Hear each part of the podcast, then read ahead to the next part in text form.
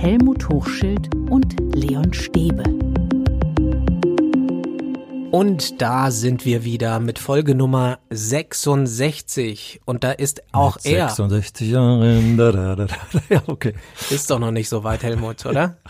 Nee, es sind noch zwei Jahre hin bis dann. Herzlich willkommen, liebe Hörerinnen und liebe Hörer. Wir bekommen einige Mails gerade rein an unsere Mailadresse info at schule-kann-mehr.de. Einige haben Fragen, einige äußern Kritik, auch ein bisschen Lob ist dabei, darüber freuen wir uns natürlich, aber uns hat auch eine anonyme Mail erreicht von einer Grundschullehrerin. Die Mail ist überschrieben mit dem Titel An den Schulen brennt es und keiner sieht hin. Und da geht es um die aktuelle Situation von Schule in diesen Pandemiezeiten. Und da scheint sich, Helmut, gerade es doch wieder zuzuspitzen. Wie gerade uns die Corona-Zahlen sozusagen, ich benenne sie mal so, das ja auch ausweisen. Übrigens erstmal auch herzlich willkommen, liebe Hörerinnen und Hörer von mir. Die Pandemiesituation spitzt sich weiter zu. Die zweite Welle ist höher als die erste Welle und sie schwappt natürlich auch in die Schulen und das ist problematisch. Wir wissen nicht, wie es weitergeht. Die Perspektive fehlt. Das ist, glaube ich, eines der schlimmeren Dinge auch. Die Perspektive fehlt und die Lehrerin, die anonym bleiben möchte, die schreibt Folgendes. Mir geht es in dieser Mail leider nicht um innovative Lernkonzepte, sondern darum, wie es aktuell an den Schulen aussieht. Im Umgang mit dem Infektionsgeschehen lebt die Regierung in meinen Augen eine Doppelmoral. Es gibt aktuell keinen anderen gesellschaftlichen Bereich, bei dem 30 Menschen in einem Raum ohne Maske und ohne jeglichen Abstand und Schutz aufeinandertreffen. Gleichzeitig werden von der Politik immer weitere Restriktionen in anderen Bereichen beschlossen und Gelder in die Wirtschaft gepumpt. Diese Doppelmoral ist schwer verständlich. Zitat Ende. Ja, ich schließe mich an. Leon, kannst du dich mal erinnern, dass Zahlen durch die Presse gegangen sind, wie viel gerade ins Bildungssystem gepumpt wird, wie viel Geld?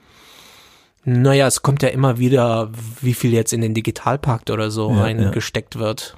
Aber es, ist, es stehen, diese Zahlen stehen nicht im Verhältnis, äh, nach meiner Sicht, aber vielleicht bin ich auch nicht optimal informiert, zu den Milliarden, die zum Beispiel in die Lufthansa oder in die Autoindustrie gepumpt werden. Ja, mir ist klar, es geht um Arbeitsplätze, es geht um die Wirtschaft. Wenn die den Bach runtergeht, ist es schwer wieder aufbaubar. Aber wir hören auch, wie Studien sagen, was es für Folgekosten hat, dass die Bildung momentan nicht in dem Maße stattfindet, wie sie stattfinden sollte. Und auf der einen Seite merken wir, dass wir jetzt gerade zum Beispiel die IT-Ausstattung hochfahren müssten. Und die Gelder müssten ganz schnell in die Schulen fließen. Und wenn wir die Praktiker fragen, und das lesen wir ja praktisch auch aus der Mail raus, dann kommt wenig bis nichts an in den Schulen. Und das in der Zeit, wo es dringend nötig ist. Und auf der anderen Seite sehen wir in der Wirtschaft, dass ganz viel und ganz schnell ankommt. Hier stimmt irgendwas nicht.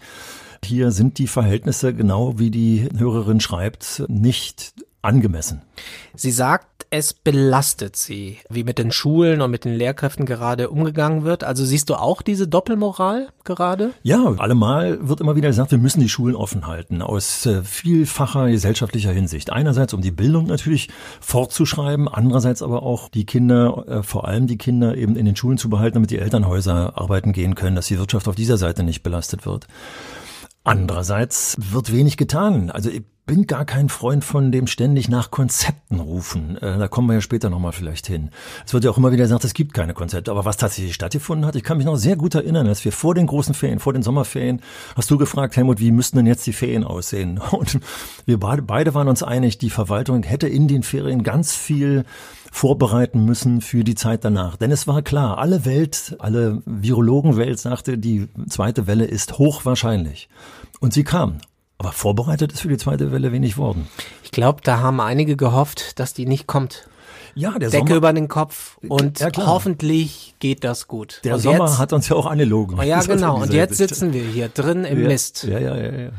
Und die Lehrerin schreibt weiter, mittlerweile sind bei uns mehrere Klassen in Quarantäne, sowie auch KollegInnen, aber es passiert einfach nichts. Den Schulleitungen sind die Hände gebunden und sie dürfen keine Klassenteilung vornehmen, verordnen, obwohl man fast zusehen kann, wie sich alle infizieren. Nebenher wird in den Medien immer der Hybridunterricht gelobt, es wird in dieser Pandemie keinen digitalen Unterricht geben, da die Schulen technisch viel zu schlecht ausgestattet sind und die Regierung den Wandel verschlafen hat.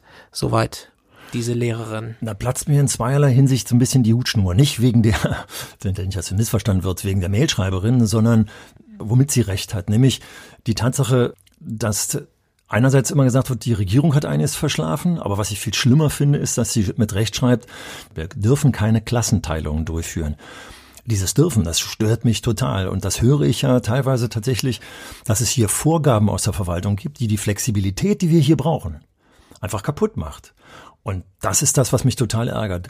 Als in der ersten Welle klar war, dass wir sehr unterschiedliche Schulen, sehr unterschiedliche Verhältnisse haben und hier in der Stadt Berlin zumindest, aber auch in anderen Bundesländern reagiert wurde, macht das, was möglich ist. Denn es ist klar, dass wir völlig unterschiedliche Raummöglichkeiten haben. Wir haben unterschiedliche Schülerzahlen, wir haben unterschiedliche kollegiale Ausstattungen. Wir können also nicht alle gleich reagieren. Aber da, wo die Kapazitäten sind, zum Beispiel Klassenteilungen, was die äh, Schreiberin hier fordert, durchzuführen, da, da das zu verbieten, obwohl eventuell Räume da sind, also das halte ich fast für, beinahe würde ich sagen, strafbar. Das ist ärgerlich, dass hier nicht Flexibilität gefördert wird. Aber glaubst du nicht, dass die Zeit sowieso die Dinge jetzt überholt? Also wir werden doch jetzt in den nächsten Wochen das wahrscheinlich erleben, dass ja, wir gar aber, nicht umhin kommen. Ja, aber das Ärgerliche ist, dass was wir in den nächsten Wochen wahrscheinlich erleben werden, muss jetzt vorbereitet werden. Und ich kenne zum Beispiel Schulen, die sich gegen die Vorgaben verhalten und sagen, wir teilen trotzdem die Klassen, wir machen trotzdem A, B-Wochen, wir machen gut vorbereiteten Hybridunterricht, in dem nämlich der Fernunterrichtsteil gut vernetzt ist äh, mit dem Präsenzunterrichtteil. Und das machen die, weil sie starke Schulleitungen und starke Kollegien sind, die hier tatsächlich das tun, was nötig ist und was vor allem nötig sein wird, wie du es genau in deine Frage hineinlegst. Und da kann ich doch nicht kommen aus der Verwaltung und sagen, das dürft ihr nicht machen, sondern muss sagen, wir gucken uns mal an, wie das, wenn überhaupt, es kontrolliert werden müsste. Wir gucken uns mal an, wie toll es klappt. Und es klappt in ganz vielen Schulen toll. Und insofern ärgert es mich immer, wie gesagt, nach Konzepten zu fragen, sondern man müsste viel genauer hingucken, welche Möglichkeiten haben die einzelnen Schulen. Dann reden wir jetzt über Möglichkeiten. Nein, nein, nein. Also äh, wichtig ist, wichtig ist ja, dass wir die Klassen auch ein bisschen entzerren. Also noch mehr, als wir es ohnehin schon vielleicht tun. Die Frage ist nur wie. Was machen wir jetzt? Was wäre dein Vorschlag, damit es zu wenigen Kontakten kommt? Dass die Schulen die Möglichkeiten haben, also Räume zusätzlich haben, dass sie die auch nutzen dürfen. Und das kann man auf zweierlei Weise machen. Jetzt wird natürlich der eine äh, oder andere Hörer oder die Hörerin wird natürlich sagen, Mensch, aber das Personal brauchen wir denn dafür?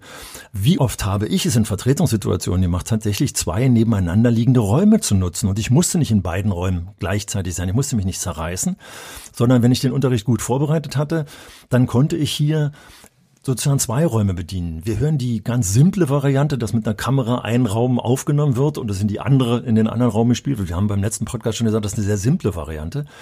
Also Räume, die da sind, nutzen. Und da fällt mir zum Beispiel ein, dass ich vor einigen Jahren es erlebt habe, dass eine Schule aus den Nähten platzte und dass hier das Schulamt dafür sorgte, dass ein benachbarter leerstehender Laden angemietet werden konnte, um Unterricht zu teilen. Also wenn Personal da ist, dann frage ich mich, es gibt Schulleitungen, starke Schulleitungen, die mal in ihrem Umfeld bestimmt auch vernetzt sind und äh, gut geschaut haben. Da sind vielleicht Gemeinderäume, die genutzt werden können. Oder, oder. Und äh, das sollte man nutzbar machen und dazu sollte man die Schulen animieren. Also sagt, guckt, wir haben hier Gelder, wenn ihr Räume anbieten wollt, dann stellen wir euch Gelder zur Verfügung. Das wäre eine, eine schöne, flexible Art, wie Schulen auf eine beengte Raumkapazität eingehen können. Also äh, Gemeinderäume, Restaurants, Hotels, alles jetzt nutzen, um irgendwie zu versuchen, die Menschen, die Kinder, die Jugendlichen zu entzerren. Und das kann ich eben nicht pauschal anordnen, sondern ich kann nur sagen, also ich weiß ganz genau, die Schule, die ich eben meinte, hatte auf der einen Seite einen Eckladen, der leer stand, und auf der anderen Seite war die Eckkneipe. in die wir Oberschüler auch sehr gerne gegangen sind. Der muss jetzt zu haben. Und ich kann mich erinnern, dass auch Lehrer unserer Schule mit in die Kneipe gegangen sind. Also hier den Kneipenwirt zu fragen, wie sieht's denn aus? Wie viel würdest du nehmen, damit wir deinen Raum für Gruppenarbeit mitverwenden können oder sowas.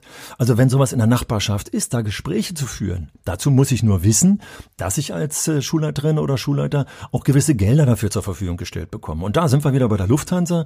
Da finde ich, werden zu wenig flexible Töpfe zur Verfügung gestellt, um sowas nutzen zu können. Und äh, wie gesagt, wenn sich da viele Hörerinnen und Hörer mal umschauen, da wird es Möglichkeiten geben, wenn sie uns denn zugelassen werden, diese Möglichkeiten. Und das wird auch toll.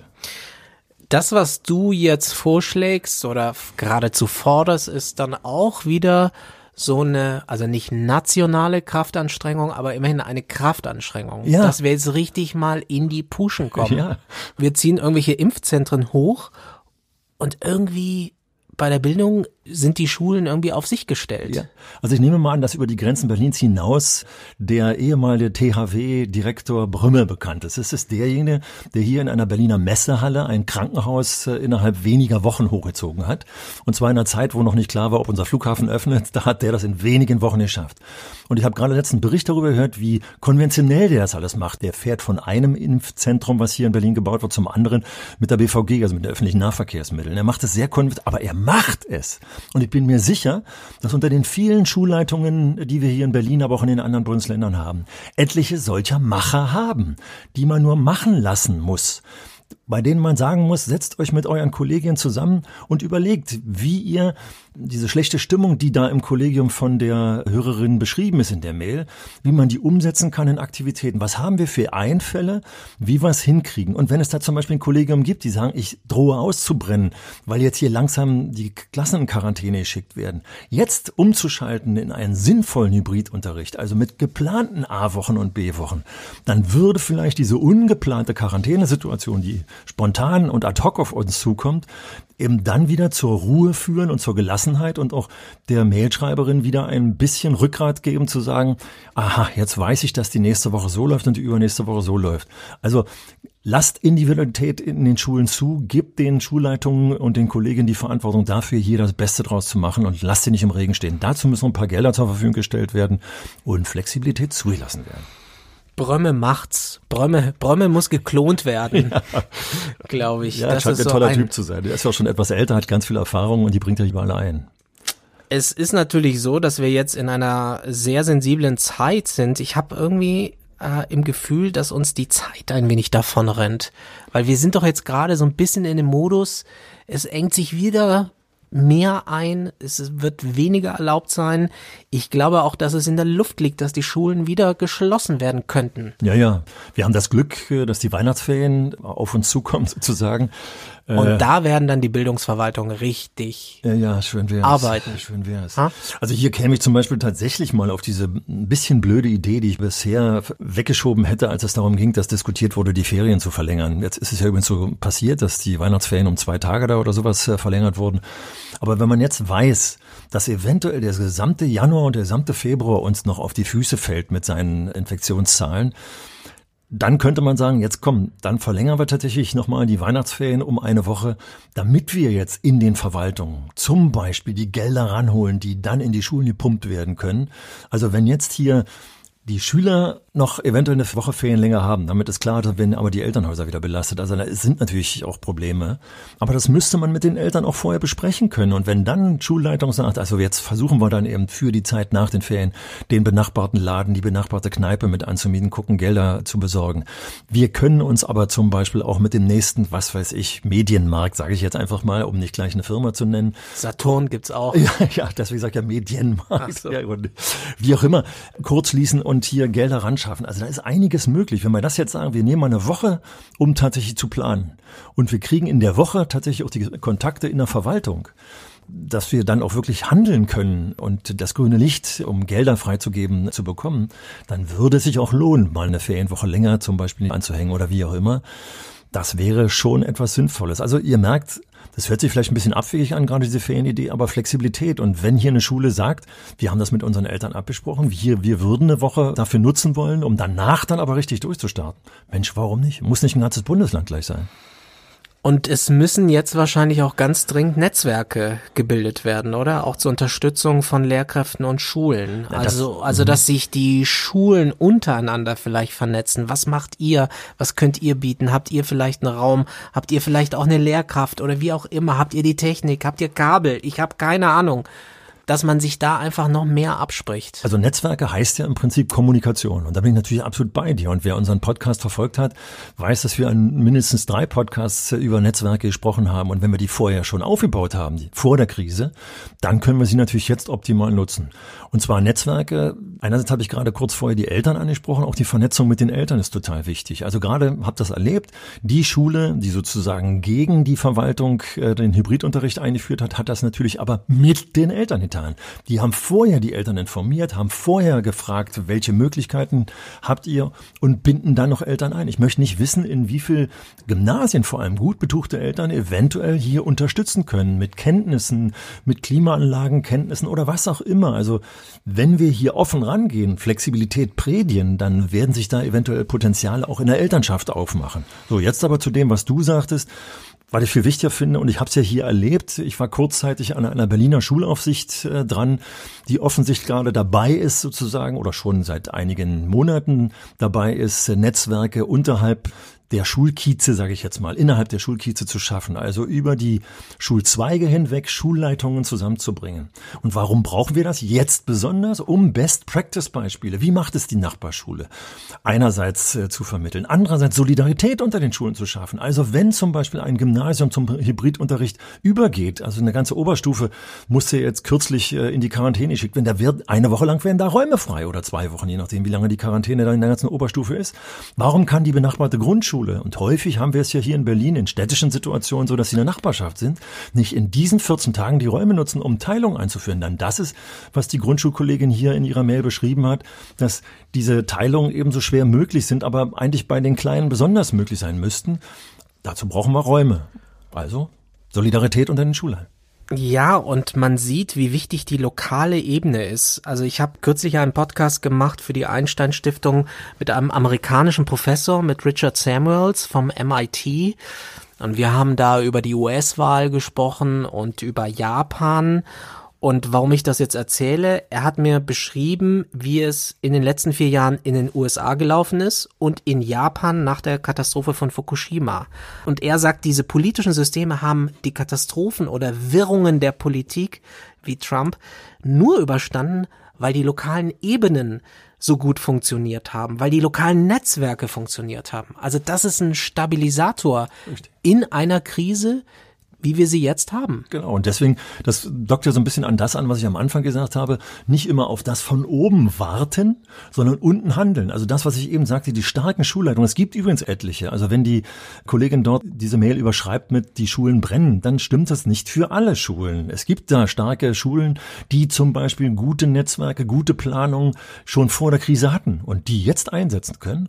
Und deswegen brauchen wir Autonomie für die Schulen. Wir brauchen Unterstützung und Autonomie. Und diese autonomen Schulen, die können sich dann mit ihrer Nachbarschaft vernetzen. Also ich habe das selber ja erlebt in der Zeit, als ich Schulleitung war, was wir profitiert haben, als wir in einem Kiez bei uns merkten, dass wir benachteiligt wurden, haben wir uns zusammengetan und haben diese Benachteiligung ausgeglichen, indem wir hier vernetzt aufgetreten sind. Der Professor hat dann noch beschrieben, wie sich nach Fukushima Vertreter anderer Präfekturen in Japan auf den Weg gemacht haben, ins Katastrophengebiet und er hat dann die Leute gefragt, warum macht ihr das eigentlich? Warum seid ihr so altruistisch? Und die Antwort war von denen, wir machen das aus reinem Eigennutz. Wenn wir unseren Freunden helfen, dann lernen wir dabei. Wir lernen für die Situation, wenn uns mal eine Katastrophe trifft. It's all about sharing, caring and learning. Ja, und learning by doing, wie ich vorhin schon gesagt habe. Deswegen, also tolles Beispiel. Und genau das muss es sein, weil es schafft auf der einen Seite auch die Solidarität, die ja nicht so richtig da benannt wurde gerade an der Stelle, sondern äh, als erstes wurde er benannt, ich lerne von den anderen. Und deswegen haben wir schon in der Podcast-Folge über Fortbildung gesagt. Das Beste wäre einfach, ja, in den Austausch, in die Partnerschaft zu gehen, um zu sehen, wie macht's der andere, um dann aber zu gucken, also mal, ihr habt hier zum Beispiel, was weiß ich, IT-Medien, im Gymnasium mehr. Äh, braucht ihr die jetzt eigentlich alle? Könnten wir vielleicht für diese Phase mal ein paar Medien von euch äh, abholen? Das haben wir Sportlehrer unter uns früher häufig gemacht, dass wir wussten, dass da Sportmaterialien in der Nachbarschule waren, die wir uns dann ausgeborgt haben für eine gewisse Zeit. Und wenn wir hier Verbindungen schaffen, momentan ist es immer noch so, dass jede Schule sozusagen Closed Shop für sich alleine Einzelkämpfer äh, ist und das muss aufgebrochen werden. Ja, die sind alle im Einzelkämpfermodus natürlich und sind froh, wenn es bei ihnen keine Ansteckung gibt. Kann ich auch verstehen verstehen. Und dann sagt man, okay, dann machen wir jetzt einfach mal so weiter. Wir können jetzt natürlich hier so predigen, wie die zwei Muppet-Opas oben in der Loge. Das muss ja von woanders auch initiiert werden. Also natürlich muss das von der Schule kommen, aber dass da jemand vielleicht mal so die, die Fäden in die Hand nimmt und sagt, wir helfen euch, euch zu vernetzen. Ich kann mir vorstellen, dass man jetzt gar nicht die Zeit hat oder den Nerv, um irgendwo anzurufen, so, ähm, Helmut, brauchst du Hilfe? Ja, ja, ja. Ich habe jetzt ganz viel Zeit und könnte dir helfen. Also in der Situation sind wir doch gar nicht. Also das ist das, was ich eben da gerade über diese Schulaufsicht, äh, mit der ich da Kontakt hatte hier in Berlin, miterlebt habe. Also die haben so ein Netzwerk eben vor der Krise aufgebaut, dass es dann in der Krise nutzbar ist. Umgekehrt, wo wir so ein Netzwerk aber noch nicht haben, wäre es aber genau jetzt das Richtige zu sagen. Also das Einzige, was von oben kommen muss aus meiner Sicht, sind Ressourcen, Geld, Möglichkeiten, jetzt etwas aufzubauen und, wenn es noch keine Vernetzung existiert, die Vernetzung jetzt zu initiieren. Also jetzt zum Beispiel Gruppen zusammenzubringen, also Videoschalten äh, unter den Schulleitungen zu machen und jetzt mal zu moderieren. Wenn ich weiß, als Schulaufsicht zum Beispiel, da ist eine Schule, die macht's ganz toll, dass die in so einer Videoschalte mal sagt, Mensch, wie machen wir es eigentlich? Und dass man dann mal sagt, wie sieht's denn aus? Hättest du mal eine Bürozeit übrig, äh, wo mal eine Schulleitung aus einer anderen Schule zu dir kommen könnte und sich das mal angucken könnte? Also sowas muss jetzt initiiert werden. aber wir sind mittendrin, Helmut. Wir sind mitten ja, in das, dem Mist. Aber das, das Gegenstück ist in, in der Mail ist in, in Hilflosigkeit zu verharren und nicht rauszukommen. Und wir müssen davon ausgehen, dass wir noch die nächsten mindestens zwei Monate, wenn wir Dezember, Januar, Februar nehmen, also drei Monate mindestens noch damit leben müssen, mit diesem Mist, mit dieser dämlichen Pandemie, die uns zwingt. Und wenn wir jetzt diese Pandemie nicht nutzen, dann werden wir alle irgendwann na nicht alle glücklicherweise, aber werden viele zusammenklappen und werden sagen, ja, es geht nicht weiter, es gibt keine positive Perspektive. Deswegen ist die positive Perspektive hier, ihr habt Mittel und ihr habt Flexibilität und wir helfen euch, äh, die Kommunikation aufzubauen. Das wären Unterstützungsmaßnahmen. In der Mail von ihr liest sich das so, als ob sie eher nicht mehr kann. Sie schreibt, als eine der wenigen Lehrerinnen, die aktuell an meiner Schule überhaupt unterrichtet, werde ich täglich in mehrere Klassen zur Vertretung geschickt, um das Fehlen der Kollegen auszugleichen. Auch hier entsteht gleichzeitig die Gefahr, mich weiter anzustecken oder das Virus an alle weiterzugeben. All das brennt mich aus. Zitat Ende. Und sie hat geschrieben, dass sie zum Arzt geht und sich wohl gegebenenfalls krankschreiben lässt. Also, dass hier eine Pädagogin auf sich achtet und merkt, bevor es wirklich zum Breakdown kommt, äh, frühzeitig den Arzt aufzusuchen, finde ich übrigens gut. Da werden einige sagen, ah, jetzt entzieht sich jemand äh, der, der kollegialen Solidarität. Nee, wir Pädagogen sind da teilweise viel zu blöd und deswegen ist die Quote der Ausgebrannten im äh, Lehrerinnen- und Lehrerbereich eben größer als woanders weil wir viel zu lange versuchen, äh, mit der Verantwortung für die Kinder, die wir da haben, bis zum letzten Moment auszuhalten. Und dann kommt der Breakdown. Und deswegen ist es so wichtig, jetzt eben zu sagen, ja, wie gehen wir jetzt damit um? Also jemand in Vertretung dauernd einzuschicken, ist einfach blöd, sondern hier müsste man schauen, wie Schulleitung Planungsressourcen nochmal aufmacht, flexible Planungsressourcen, um Vertretungen zum Beispiel eventuell nicht nötig zu machen. Also Eltern zu fragen, wie sieht's denn aus? Wer von euch äh, ist denn zu Hause? Wer könnte denn sein Kind jetzt in so einer schwierigen Phase mal eine Weile zu Hause übernehmen? Also ich habe das gerade bei meinen Enkeln erlebt, da war es so, da wurde ein Neubau eingerichtet und wurde Material umgebaut. Und da wurden die Eltern gefragt und die haben locker mal einen Tag ihre Kinder zu Hause gelassen. Das kann man auch mal für zwei oder drei Tage dann eben machen, wenn man das mit den Eltern kommuniziert, wenn man kommuniziert, warum man das macht, wie lange man es machen will und wenn man die Eltern mit im Boot hat dann haben wir hier auch Flexibilität geschaffen. Aber wenn ich immer nur nach Schema F verfahre, also den Vertretungsunterricht so organisiere wie vor der Pandemie, naja, dann ist völlig klar, wer, wenn die arme Kollegin da eben dauernd vertreten muss, ich kann mich sehr gut erinnern, wie das in den Erkältungsphasen früher war, im Herbst äh, und im Winter, dass ich da auch mit Zahnfleisch gegangen bin. War glücklicherweise seltener krank, aber wir haben ein überaltertes Kollegium gehabt äh, und da war man plötzlich in der Vertretung. Das darf nicht so sein. Wie war das eigentlich, Helmut? Wir sind ja jetzt echt in so einer ganz blöden Zeit. Wie war das bei dir? Weißt du, wann die Lehrkräfte am sensibelsten waren? Wo gab's vielleicht Knatsch, Ärger? Und einfach auch Bad Vibrations, sag ich ja, mal, im, im, im Kollegium. Vorweihnachtszeit. Und das ist, das ist genau jetzt die Zeit. Richtig. Und dann, also, das würde ja eigentlich schon jetzt reichen. Das, ja, ja, wir laufen genau. ja alle auch schon auf Zahnfleisch. Und genau das, äh, das habe ich meinen Lehramtsanwärterinnen und Lehramtsanwärtern immer wieder erzählt, wenn wir dann in den Dezember reingingen und, und viele jammerten, haben gesagt, Leute, seid vorsichtig, wenn ich meine 25 Jahre äh, in der einen Schule betrachte, dann weiß ich ganz genau, das sind so ja zweimal im Dezember ist die Bombe beinahe geplatzt sozusagen und wir haben Gesamtkonferenzen gemacht, um wieder die die Emotionen einzufangen. Also die Vorweihnachtszeit ist eine belastete Zeit, ist die dunkle Zeit. Die, die Vorbereitung des Weihnachtsfestes scheint einige zu belasten. Also da steckt immer Zündstoff drin.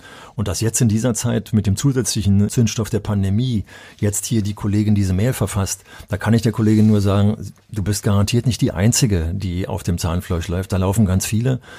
Und deswegen ist es ganz wichtig, dass spätestens, wenn du jetzt sagst, wir sind jetzt aber mittendrin und wir haben noch keine Zeit dafür, also spätestens, wenn wir raus sind aus der Krise, muss jetzt nochmal überlegt werden, was machen wir denn eigentlich in der nächsten Krise? Und hier müssen Netzwerke geschaffen werden, hier muss Unterstützung geschaffen werden, hier muss, müssen Töpfe geschaffen werden. Das Personal kann nicht aus dem Boden gestampft werden, aber deswegen muss geschaut werden, haben wir in den Elternhäusern Unterstützungspotenzial? Ja, ich weiß, dass es Eltern oder Schulumfelder gibt, wo es wenig Eltern und andere Schulumfelder, wo es viel Eltern gibt. Aber fragen wir sie doch einfach mal, beziehen wir sie mal ein, gerade in so einer Notsituation. Mit dem Hilfeschrei in so einer tiefen Notsituation kommen wir oftmals voran, indem nämlich plötzlich wir zusammenrücken und sagen, so, jetzt müssen wir mal gucken, wie wir hier wieder rauskommen. Die Lehrerin, die uns geschrieben hat, schließt ihre Mail mit folgender Bemerkung. Alle sollten darüber erfahren und hinsehen, wie es an unseren Schulen aktuell aussieht, denn auch ein aktives und starkes Kollegium wie meines kann hier alleine gar nichts verändern. Ja, und es ist so komisch, dass die Kollegin, die da schreibt, im Prinzip ja recht hat. Schule steht so im Zentrum der Gesellschaft, weil eben viele Eltern ihre Kinder in diesem Institut haben.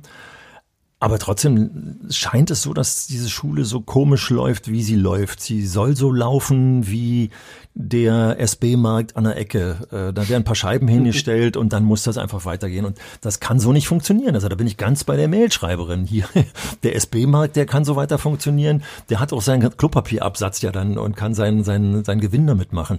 Wir können unseren Gewinn nur rauskriegen, indem wir hier zusammenrücken und gucken, wie wir jetzt auch Schule verändern unter diesem Aspekt, unter diesem Modaspekt.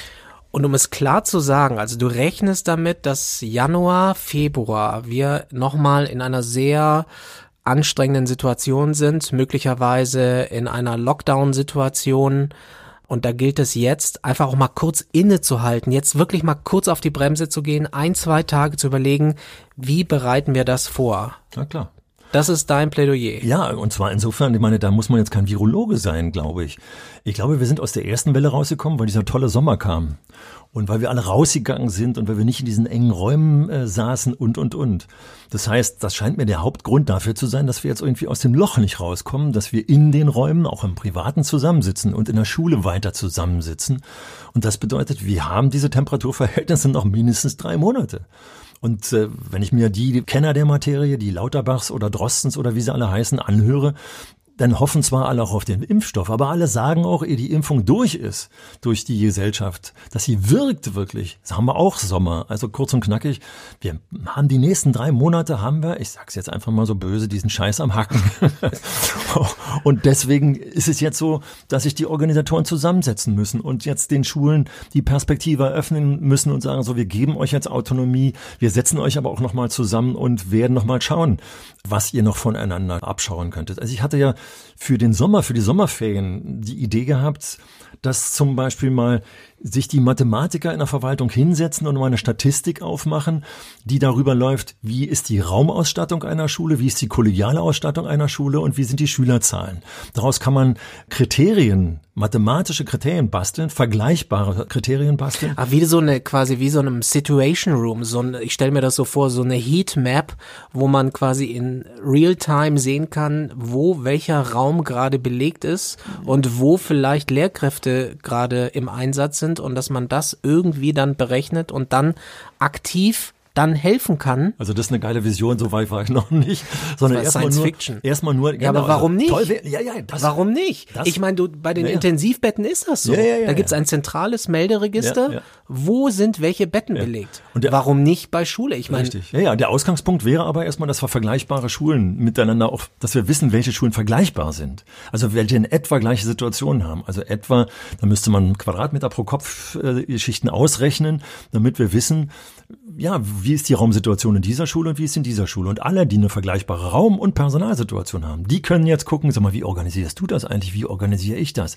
Ach, du machst das an der Stelle doch noch mit einer Teilung. Wo nimmst du denn da den Raum her? Wir haben doch eigentlich die gleiche Anzahl von Räumen, aber trotzdem hast du jetzt einen Raum noch mehr. Ja, ach, weil du da und also dieser kleine Ansatzpunkt eines Brainstormings macht hoffentlich klar, wenn man hier also, wenn Schulaufsicht einen Überblick hätte, welche Schulen vergleichbar sind. Grundschulen, da ist das ganz häufig so, dass es relativ gut vergleichbar ist, weil Schülerzahlen, Raumzahlen und so aufeinander passen. Vor allem, wenn ich mir hier so in den neuen Bundesländern das anschaue, da haben wir Schulgebäude, die genormt sind. Und wenn die Schülerzahlen auch noch in etwa ähnlich sind, dann können wir mal gucken, wie holt die Schulleitung aus dieser Raumkonstellation noch was raus, was die Schulleitung bisher noch nicht rausgeholt hat. Also diese Vergleichbarkeit zu schaffen. Aber das ist nicht getan worden. Es gab eine Excel-Datei, die hatte ich gesehen, kurz vor den Ferien, die hier in Berlin angehängt wurde. Wenn man sie ausgefüllt hätte, wäre das eine tolle mathematische Grundlage gewesen, aber ist leider nicht genutzt worden. Na, kann sein, dass es jetzt zu spät ist und dass es am Ende heißt, alle bleiben zu Hause. Ja, aber da, Dann, auch das dann sind wir wieder da, dann fangen wir wieder mit unserem Homeschooling. Ja, und dann hoffe ich allerdings, aber Update da ist an. ja in der Berliner Verwaltung einiges passiert, zumindest anweisungstechnisch ist einiges passiert. Das, was wir hier in unseren Mails im März hatten, dass da die Kinder mit Aktenbergen Material nach Hause geschickt wurden, vor allem die Grundschüler, die dann abgearbeitet wurden, diese Aktenberge und nie eine Rückmeldung bekamen. Das darf nun keinesfalls mehr sein, sondern hier müssen ganz klare Kommunikationsstrukturen geschaffen werden, wie oft in der Woche, zu welchen Wochen, äh, Uhrzeiten und, und, und äh, man hier zueinander kommt. Hier müssen auch, äh, wenn es tatsächlich digital nicht geht, hier müssen Abholzeiten geschaffen werden und, und, und. Das haben einige Schulen ganz gut geschafft. Also das wird auch schaffbar sein.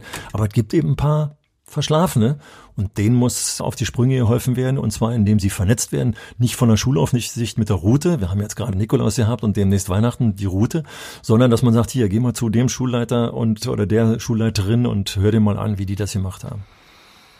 Wir wünschen euch ein weiteres Mal, dass ihr gut durch die Zeit kommt. Und ich sage das mal ganz persönlich, es gibt viele, die gerade dafür sorgen, dieses Land am Laufen zu halten. Pflegekräfte, Ärzte, Supermarkt, Kassiererinnen und viele andere. Aber die Lehrkräfte sind in dieser Liste für mich auch ebenfalls ganz oben. Und ihr sorgt dafür, dass hier die Lichter anbleiben. Und wenn das euch noch keiner gesagt hat, dann sagen wir es. Ganz herzlichen Dank dafür. You keep the lights on. Passt auf euch auf, bleibt gesund, sagt bitte weiter, dass es diesen Podcast gibt, jeden Dienstag bei Apple, Spotify und über alle sonstigen Apps. Danke auch, dass übrigens für unser virtuelles Treffen ihr euch schon fleißig anmeldet. Wir haben ja noch gar keinen Termin genannt. Das freut uns sehr, dass so viele uns sehen wollen. Schreibt uns gerne weiter. Und wenn ihr uns schreiben wollt, dann einfach per Mail an info at schule-kann-mehr.de. Ja, und Leon, du hast es versucht, äh, Wertschätzung hier rüberzubringen. Und das ist das, was so ein bisschen untergeht. Pflegepersonal braucht eine hohe Wertschätzung äh, in den Krankenhäusern. Das ist toll, dass die arbeiten. Jeden Tag, wenn ich einkaufen gehe, sehe ich dort die Menschen, die die Regale füllen, die an den Kassen sitzen. Das äh, benötigt eine hohe Wertschätzung. Und tatsächlich scheint irgendwie die Wertschätzung für die Lehrkräfte so ein bisschen unterzugehen. Ist so schade, dass auch die Vertreter der Lehrkräfte da mal so ein bisschen defensiv auftreten. Und da fände ich es schon ganz toll, dass ihr das abbekommt, was euch eigentlich gebührt. Und von daher hoffe ich, dass eure Kinder, die ihr betreut in den Schulen, die Jugendlichen, die ihr betreut in den Schulen, deren Eltern, dass die euch die Wertschätzung geben, die ihr verdient. Wir versuchen es jedenfalls. Und bitte, bitte versteht uns nicht falsch, wenn ich immer wieder versuche, die positiven Beispiele hervorzubringen. Das soll nicht dazu führen, dass die Mailschreiberin hier sozusagen negativ gesehen wird, dass sie hier nur jammert. Nein, wir versuchen nur mit den positiven Beispielen euch auch aufzubauen, euch die Wertschätzung beizubringen. Und deswegen bleibt gesund, äh, lasst euch nicht unterkriegen. Wir hoffen, dass wir euch weiterhin mit diesem Podcast hier unterstützen können, euch die Wertschätzung zu geben und auch ein paar Ideen zu geben. Wir drücken euch die Daumen, dass ihr gesund bleibt und wir hören uns ja vielleicht dann noch am nächsten Dienstag wieder. Und bis dahin, tschüss. Ja, tschüss. Schule kann mehr. Der Podcast von Helmut Hochschild und Leon Stäbe.